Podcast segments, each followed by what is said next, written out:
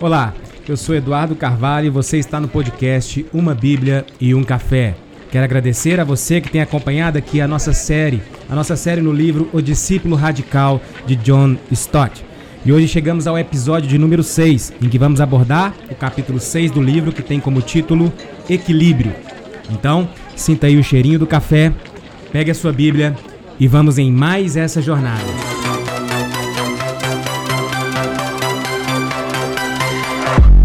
Muito bem, chegamos então ao capítulo 6. Você que tem acompanhado até aqui a nossa série, nós temos visto que John Stott escreveu o seu livro O Discípulo Radical, e neste livro ele traz algumas características dos discípulos de Cristo para que se tornem ou que sejam discípulos radicais. E já falamos aqui das cinco primeiras características de um discípulo radical. Vamos recordar quais são as cinco características. A primeira foi o inconformismo. A segunda foi a semelhança com Cristo. A terceira é a maturidade. A quarta, o cuidado com a criação. A quinta, a simplicidade. E chegamos então à sexta característica do discípulo radical, que é o equilíbrio. E vamos ver o que, que John Stott fala e aborda a respeito dessa característica. Ele começa trazendo o exemplo de um homem chamado Duque de Windsor. Este homem, ele foi rei por um curto período de tempo, foi conhecido como Rei Eduardo VIII, meu xará, e ele morreu em Paris lá em 1972. E John Stott vai dizer que foi feito um documentário a respeito da vida dele, e este homem disse que meu pai, a respeito do passado dele, ele diz: Meu pai, o rei George V, foi um rígido disciplinador. Quando eu fazia algo errado, ele às vezes me advertia, dizendo: Meu querido menino, você deve sempre se lembrar de quem você é. Ou seja, a ideia é de que o pai de, do Duque de Windsor falava para ele se lembrar sempre de quem ele era. E quem ele era? Ele era o filho do rei e também se tornou rei posteriormente. A ideia é no sentido de que, uma vez que eu sou um príncipe, uma vez que eu estou destinado ao trono, o meu comportamento tem que ser digno disto. E John Stott traz esse exemplo e finaliza com uma pergunta para nós. E a pergunta é: quem somos nós? Quem somos nós? A ideia dessa pergunta retórica feita por John Stott é exatamente no sentido de analisar quem somos nós. Uma vez que nós nos identificamos com nós mesmos, a nossa posição, os nossos comportamentos têm que estar de acordo com a nossa identidade. E ele vai começar com essa pergunta dizendo quem somos nós. E claro, essa pergunta é para os discípulos de Cristo, os discípulos radicais de Cristo. A pergunta é: você, enquanto discípulo, quem é você? E baseado nessa sua identidade, o seu comportamento define ou deveria definir as suas ações, a sua forma de pensar e a sua forma de se relacionar. E John Stott vai trazer uma definição bíblica a respeito de quem nós somos. E essa definição ela é muito importante que nós tenhamos em mente, que nós possamos conhecer cada vez mais essa nossa definição, essa nossa identidade bíblica de um discípulo de Cristo. E ela está lá em 1 Pedro, capítulo 2, do verso 1 ao 17. E eu vou ler esse texto para vocês. Esse texto de 1 Pedro 2, de 1 a 17, que diz assim: Portanto, abandonem toda maldade, todo engano, hipocrisia e inveja, bem como todo tipo de maledicência. Como crianças recém-nascidas desejem o genuíno leite espiritual, para que por ele lhes seja dado crescimento para a salvação, se é que vocês já têm a experiência de que o Senhor é bondoso. Chegando-se a ele a pedra que vive, rejeitada, sim, pelos homens, mas para com Deus, eleita e preciosa. Também vocês, como pedras que vivem, são edificados, casa espiritual, para serem sacerdócio santo, a fim de oferecerem sacrifícios espirituais agradáveis a Deus, a Deus por meio de Jesus Cristo. Por isso está na Escritura: Eis que ponho em Sião uma pedra angular eleita e preciosa, e quem nela crer não será envergonhado. Verso 7: Portanto, para vocês, os que creem, esta pedra é preciosa. Mas para os descrentes, a pedra que os construtores rejeitaram, essa veio a ser pedra angular, e pedra de tropeço e rocha de ofensa. São estes os que tropeçam na palavra, sendo desobedientes para o que também foram destinados. Vocês, porém, são geração eleita, sacerdócio real, nação santa, povo de propriedade exclusiva de Deus, a fim de proclamar as virtudes daquele que os chamou das trevas para a sua maravilhosa luz. Antes, vocês nem eram povo, mas agora são povo de Deus. Antes, não tinham alcançado misericórdia, mas agora alcançaram a misericórdia. Amados, peço a vocês, como peregrinos e forasteiros que são, que se abstenham das paixões carnais que fazem guerra contra a alma, tendo conduta exemplar no meio dos gentios, para que, quando eles o acusarem de malfeitores, observando as boas obras que vocês pratiquem, glorificam a Deus no dia da visitação. Por causa do Senhor, estejam sujeitos a toda instituição humana quer seja o rei como soberano, quer seja as autoridades como enviadas por ele, tanto para castigo dos malfeitores como para louvor dos que praticam o bem. Verso 15: Porque assim é a vontade de Deus, que pela prática do bem vocês silenciem a ignorância dos insensatos. Como pessoas livres que são, não usem a liberdade como desculpa para fazer o mal. Pelo contrário, vivam como servos de Deus. Tratem com honra todos, amem os irmãos na fé, temam a Deus e honrem o Rei. Que definição maravilhosa que o apóstolo Pedro nos dá aqui na sua carta a respeito da nossa identidade, da identidade daqueles que estão em Cristo. Com base nesta definição, com base nesse texto, é que John Stott vai desenvolver aqui o seu tema, o tema equilíbrio que é o capítulo 6 do seu livro. Uma das características de um discípulo radical, o equilíbrio.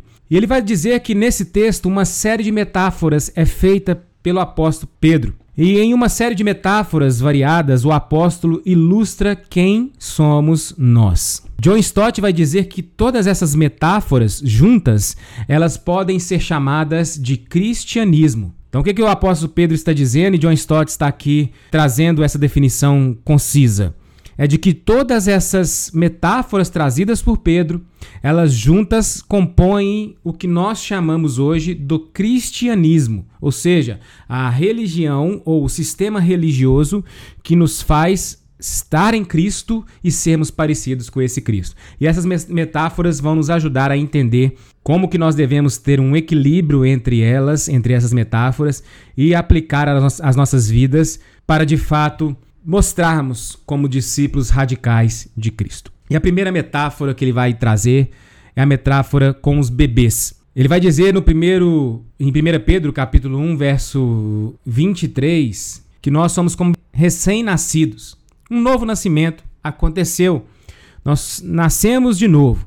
E John Stott vai dizer que o novo nascimento ele é uma mudança profunda, interior e radical, realizada pelo Espírito Santo em nossa personalidade humana, que nos concede em novo coração e uma nova vida e nos faz uma nova criatura. Esse novo nascimento ele é indispensável para uma vida em Cristo. E olha que esse novo nascimento é interessante nós observarmos essa definição de John Stott, que diz que ele é uma mudança profunda, interior, radical. É como se fosse feito de fato algo novo. É como se um bebê de fato tivesse nascendo.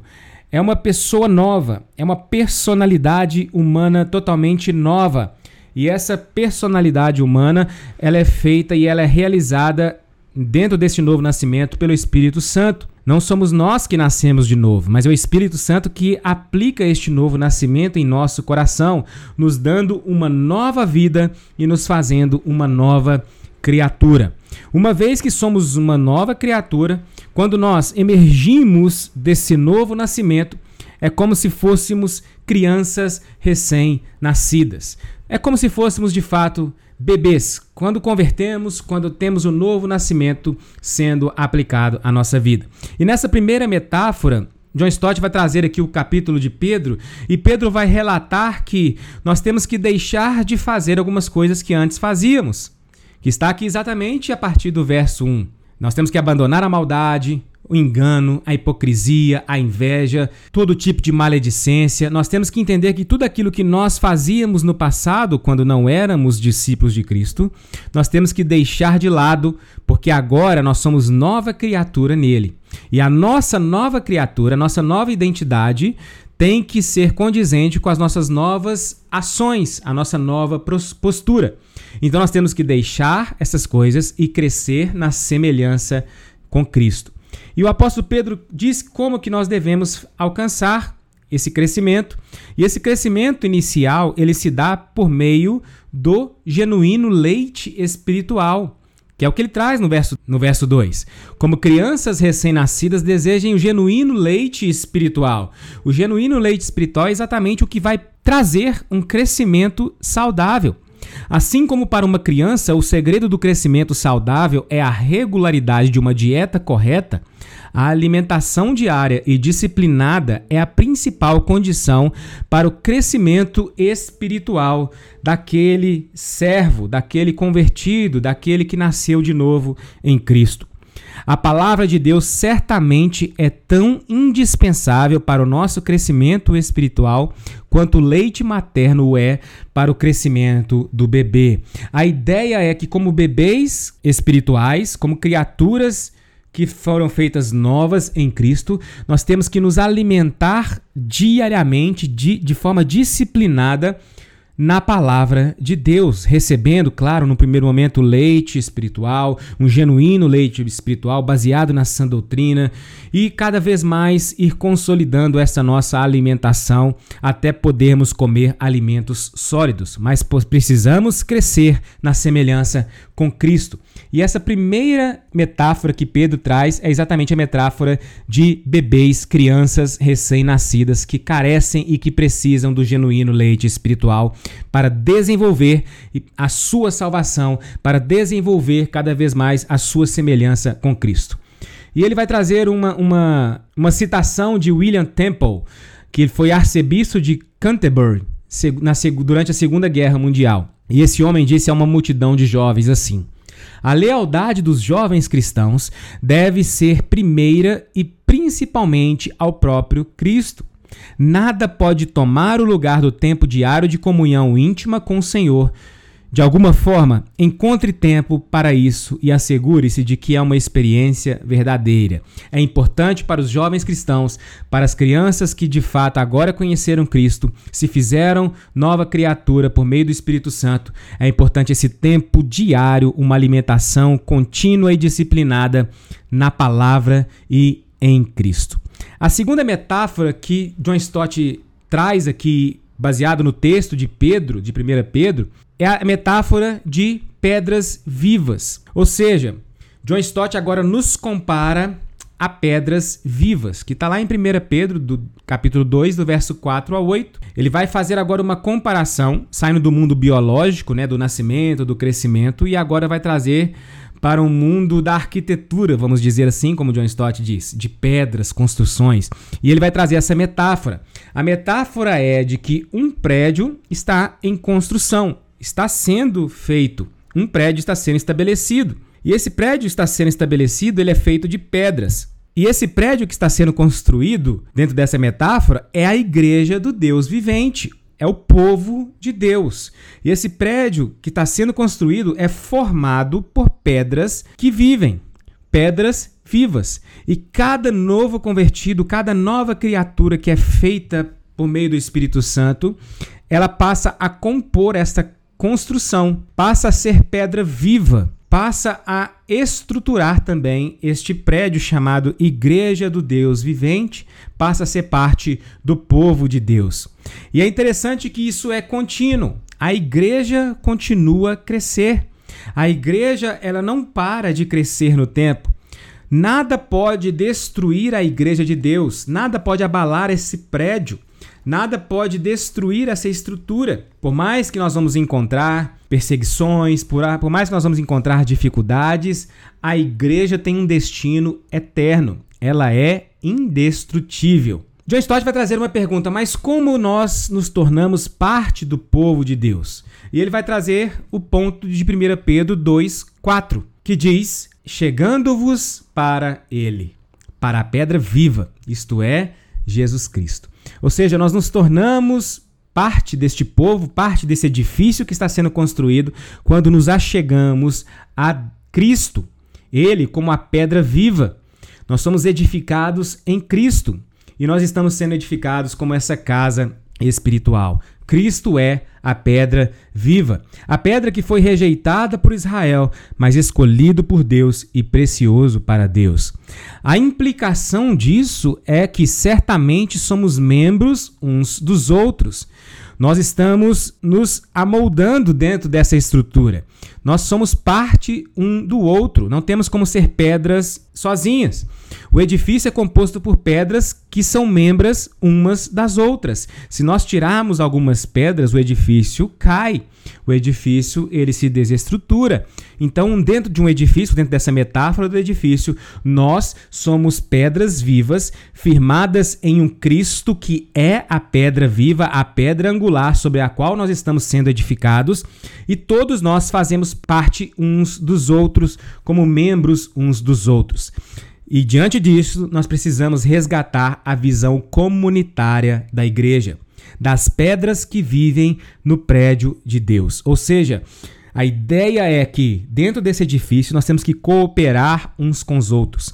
Precisa haver uma visão de comunidade dentro da igreja. Voltar e resgatar essa visão de comunidade. Nós temos que deixar o egoísmo de lado, deixar as coisas que são individuais para pensar na comunidade, na comunidade chamada igreja, corpo de Cristo, porque somos pedras e somos membros uns dos outros. A terceira metáfora que John Stott vai apontar com base no texto de Pedro é que somos sacerdotes. O que é que Pedro está dizendo até aqui? Que nós somos recém-nascidos, ou éramos recém-nascidos, estamos crescendo, e nosso dever, mesmo enquanto recém-nascidos, é de fato desenvolver esse crescimento. Ele vai falar das pedras vivas, né, que cujo dever é amar e apoiarmos mutualmente, construir esse ambiente comunitário, edificando esse esse prédio, esse edifício que é a igreja. E agora ele chega nessa metáfora que nos compara como sacerdotes santos, cujo dever é adorar a Deus. Muitas pessoas acham essa comparação, essa metáfora um choque, né? Tomam-se um susto de, ao nos chamar como sacerdotes santos. Mas é o que a palavra diz ao meu e ao seu respeito. Deus nos vê como sacerdotes santos. Ele já nos vê como santos, apesar de não sermos perfeitos, apesar de ainda sermos pecadores, mas a nossa identidade diante de Deus é que nós temos um sacerdócio santo. E dentro desse sacerdócio santo, nós devemos adorar e cultuar a Deus. Vamos entender essa ideia de sacerdotes. Né? Antigamente, no Antigo Testamento, quando a gente vai lá desde o tabernáculo até o templo construído, somente tinha acesso a Deus os sacerdotes. Os sacerdotes eram os únicos que poderiam acessar a Deus e eram os únicos também que poderiam oferecer sacrifício a Deus.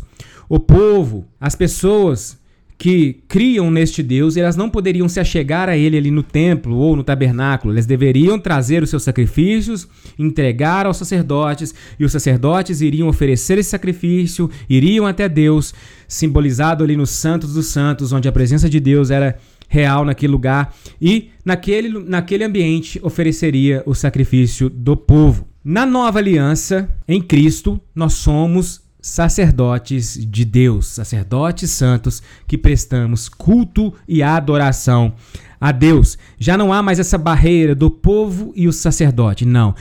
Agora todos que estão em Cristo têm a posição de sacerdote.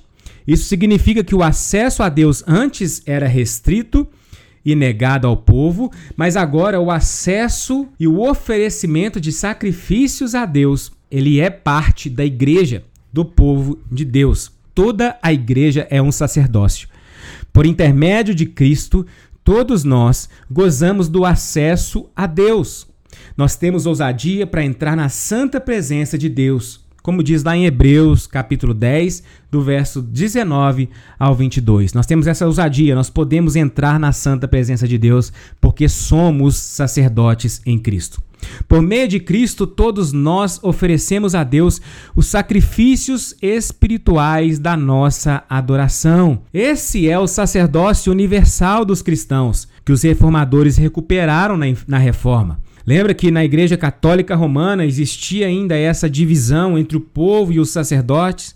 Somente os sacerdotes poderiam se achegar a Deus, mas essa quebra foi feita lá na Reforma e esse é o sacerdócio universal dos cristãos. Todo aquele que está em Cristo, toda a chamada igreja, a chamado povo de Deus pode se achegar a Deus por meio de Cristo, oferecendo sacrifício espiritual por meio da sua adoração. Somos sacerdócio santo. Essa é a nossa identidade. Pedro nos diz aqui no versículo 5 do texto que lemos: Sois edificados casa espiritual para ser de sacerdócio santo, a fim de oferecer de sacrifícios espirituais agradáveis a Deus por intermédio de Jesus Cristo. Nós somos chamados então, como sacerdotes, a cultuar esse Deus, a prestar culto, prestar adoração ao nosso Deus. Dentro dessa característica, dentro dessa, dessa metáfora trazida de sacerdócio santo, nós somos chamados a prestar cultos, nos achegando a Deus e oferecendo sacrifício a Ele. Mas John Stott vai dizendo: Mas isso será tudo? Será que nós devemos nos fechar na igreja, somente no nosso ambiente de culto e adoração, como sacerdote que somos? Devemos ali ficar dentro desse ambiente apenas, oferecendo nosso culto, oferecendo nosso sacrifício de adoração? Ele faz essa pergunta de reflexão também. E a resposta, claro, uma resposta retórica, é não. Nós não podemos e não devemos apenas nos fechar neste ambiente. Na verdade, nós devemos adorar, cultuar a Deus como igreja, mas temos que ir para fora também como povo de Deus e influenciar o mundo.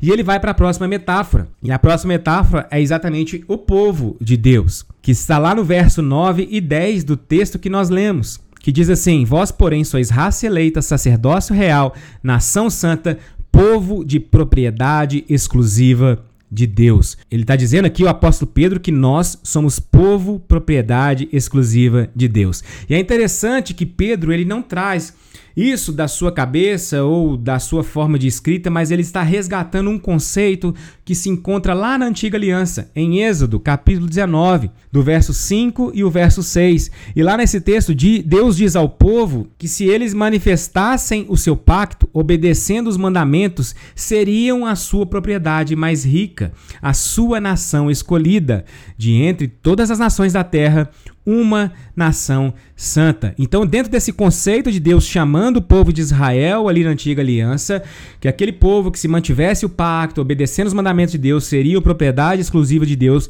Agora Pedro está resgatando esse conceito e aplicando à igreja. Pedro está dizendo que nós agora somos propriedade exclusivas de Deus. Nós pertencemos a um Deus. Essa é a nossa identidade. Nós temos uma identidade de filhos de Deus. E agora Pedro vai fazer mais uma reflexão a respeito do Antigo Testamento, citando o profeta Oséias quando diz assim: Não erais povo, mas agora sois povo de Deus, que não tinhas alcançado misericórdia, mas agora alcançaste misericórdia. Vocês estavam em trevas, mas agora estão em sua maravilhosa luz.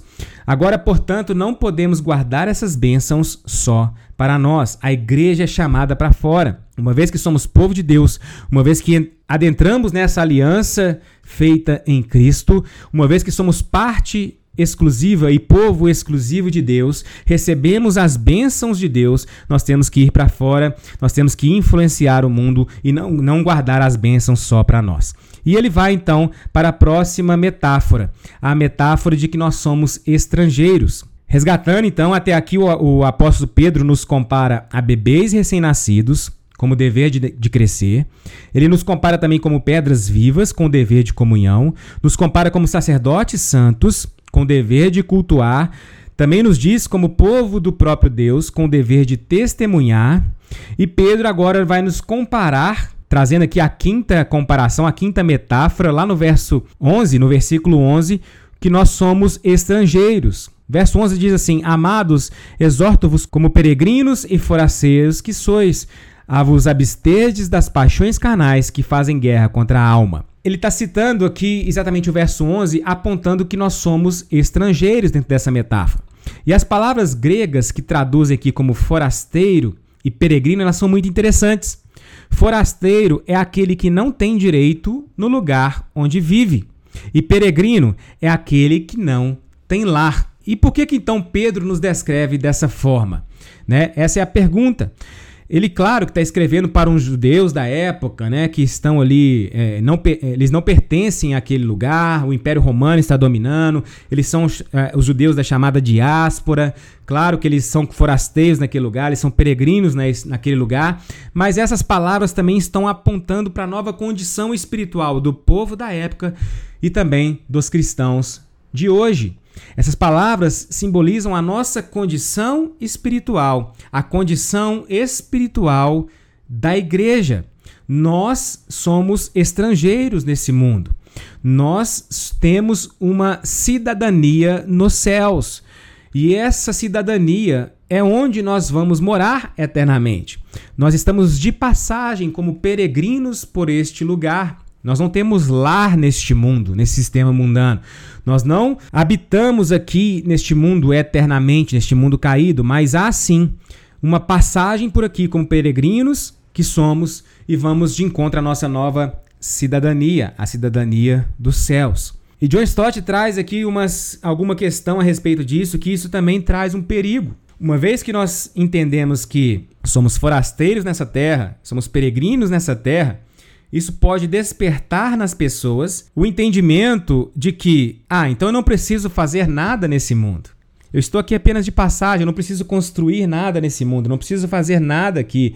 Eu posso ficar na ociosidade, porque na verdade a minha vida não se resume a esse mundo. Eu vou encontrar o meu novo mundo, a minha nova terra em Cristo. E esse tipo de pensamento, ele é real e ele é perigoso, porque nós não devemos pensar dessa forma. John Stott vai trazer até mesmo o que Karl Marx diz a respeito disso. E ele não está totalmente equivocado a respeito da religião, quando ele diz que a religião é o ópio do povo.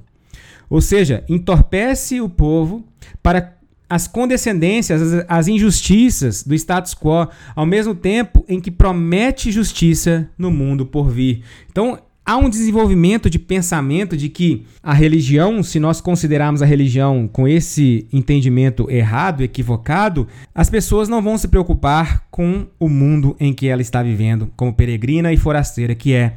Não vai se ocupar, pode se cometer injustiças, pode se promover injustiças, porque a pessoa entende que neste mundo ela não tem cidadania. E essa é uma distorção que nós temos que ter cuidado para evitar. E a próxima metáfora que ele vai trazer, a sexta metáfora, é que nós somos servos.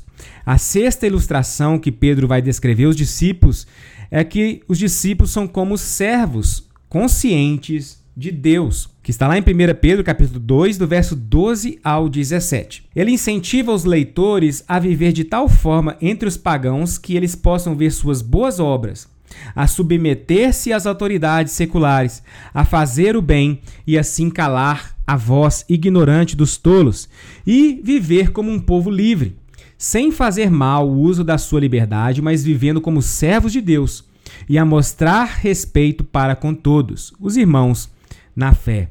Deus e às autoridades. O ponto aqui é que ainda pertencemos ao céu, essa é a nossa identidade, essa é a nossa moradia eterna, essa é a nossa cidadania. Somos estrangeiros e exilados nessa terra, como vimos na metáfora anterior. Somos peregrinos voltando para o lar, para Deus, mas nós temos, enquanto estamos neste mundo, Enquanto estamos vivendo nessa neste nosso ambiente, nós temos que sim viver uma vida digna de demonstração da nossa identidade. As nossas obras, as nossas boas obras, ela deve ser boas obras que submetem-se às autoridades, fazem o bem uns aos outros, calam a voz do ignorante, do tolo, demonstram uma liberdade sem fazer mau uso dessa liberdade, como servos de Deus que somos. A ideia é que nossa alma está a caminho de encontro com Deus e nós devemos nos abster de tudo que possa se tornar um obstáculo ao seu progresso. Devemos viver vidas santas neste mundo em preparação para a santa presença de Deus no céu. Então nós temos que ser servos enquanto estamos nesse mundo, nos santificando, vivendo uma preparação santa para a presença santa de Deus nos céus. Então ele traz seis metáforas aqui neste capítulo. E ele vai trazer agora a explicação do porquê que ele chama a característica do discípulo radical de uma característica de equilíbrio. Por que, que ele traz esse nome de equilíbrio? Seguindo Pedro na, na sua escrita, na sua carta, que nós lemos aqui do capítulo 2, do 1 ao 17, vimos que Pedro traz aí algumas metáforas. Vamos recordar quais são elas. Crianças recém-nascidas, somos chamados a crescer. Nós somos pedras vivas, chamados à comunhão. Nós somos sacerdotes santos, somos chamados à adoração, à prestação de culto. Somos povo de propriedade exclusiva de Deus e somos chamados ao testemunho. Somos estrangeiros e peregrinos nessa terra e somos chamados à santidade enquanto vivemos nessa terra. E somos servos de Deus, somos chamados à cidadania. Então, essa é uma descrição maravilhosamente abrangente e equilibrada. John Stott vai abordar que essas seis responsabilidades, elas parecem se organizar em três grupos, em três pares, cada um apresentando um equilíbrio e por isso a palavra equilíbrio. E ele vai mostrar esses grupos, esses três pares que a palavra e é o escrito de Pedro, as formas como ele traz as metáforas parecem nos dizer. Em primeiro lugar, somos chamados tanto para discipulado individual quanto para comunhão corporativa, que são as duas primeiras metáforas. Nós somos bebês, apesar de nascerem numa família, tem a sua identidade própria, cada um é individual, né? Até mesmo ele, os gêmeos, né, eles têm as suas personalidades individuais. Então, nós somos individuais enquanto bebês que somos, mas temos que fazer parte de um todo que é a segunda metáfora, pedras vivas que fazem parte de uma igreja, de uma construção que está sendo edificada. Então nós somos sim seres individuais, nós somos chamados ao discipulado individual, mas também somos chamados à comunhão corporativa. Em segundo lugar, o segundo grupo, nós somos chamados tanto para adorar, como sacerdotes que somos, nós somos chamados tanto para adorar quanto para trabalhar. Como sacerdotes, nós adoramos a Deus e, como povo de propriedade exclusiva de Deus, nós temos que ser testemunhas ao mundo. A igreja é uma comunidade tanto de adoração quanto também de testemunho. E em terceiro lugar, nós somos chamados para a peregrinação neste mundo, quanto também para a cidadania. Em cada para aqui trazido por John Stott, agrupando as metáforas feitas por Pedro na sua carta, nós somos chamados ao equilíbrio e não à ênfase de um em detrimento do outro. Assim, somos tanto discípulos individuais quanto membros da igreja, tanto adoradores quanto testemunhas, tanto peregrinos quanto cidadãos deste mundo. Essa é a nossa identidade. É esse equilíbrio que nós devemos encontrar. Nós temos que desenvolver a nossa individualidade, mas também fazer parte de um grupo. Nós temos que adorar a Deus, cultuar a Deus, mas também servir como testemunhas para o mundo. E nós temos que entender que nós somos cidadãos desse mundo enquanto estamos aqui, mas da mesma forma peregrinos. Portanto, não devemos viver conforme os padrões desse mundo, e sim conforme a nossa cidadania eterna celestial. E John Stott vai finalizar o capítulo resgatando a história lá do rei George V, que sempre dizia ao seu filho, ao príncipe de Gales: Meu filho querido, você deve sempre se lembrar de quem você é, pois se você se lembrar da sua identidade, se comportará de acordo com ela. A ideia é que eu e você temos que lembrar da nossa identidade, muito bem esclarecida e dita aqui pelo apóstolo Pedro e estudada nesse nosso capítulo. A nossa identidade, ela determina e deve determinar o nosso comportamento, a nossa forma de agir a partir de então. Se somos discípulos radicais de Cristo, nós temos que agir de forma equilibrada, conforme essas metáforas da nossa identidade, a nossa identidade em Cristo. Que o Senhor te abençoe, que o Senhor me abençoe, que possamos continuar crescendo em Cristo e nos tornando cada vez mais discípulos radicais dele. que possa ter sido uma bênção esse capítulo na sua vida, como foi na minha. Compartilhe com seus conhecidos, com seus grupos e vamos juntos continuar aprendendo e crescendo em Cristo. O próximo capítulo é o capítulo 7. No próximo episódio, vamos estudar a próxima característica que John Stott está trabalhando de um discípulo radical, que é a dependência. E nós vamos estudar no nosso próximo episódio. Vejo você lá então. Um grande abraço e até mais. Tchau, tchau.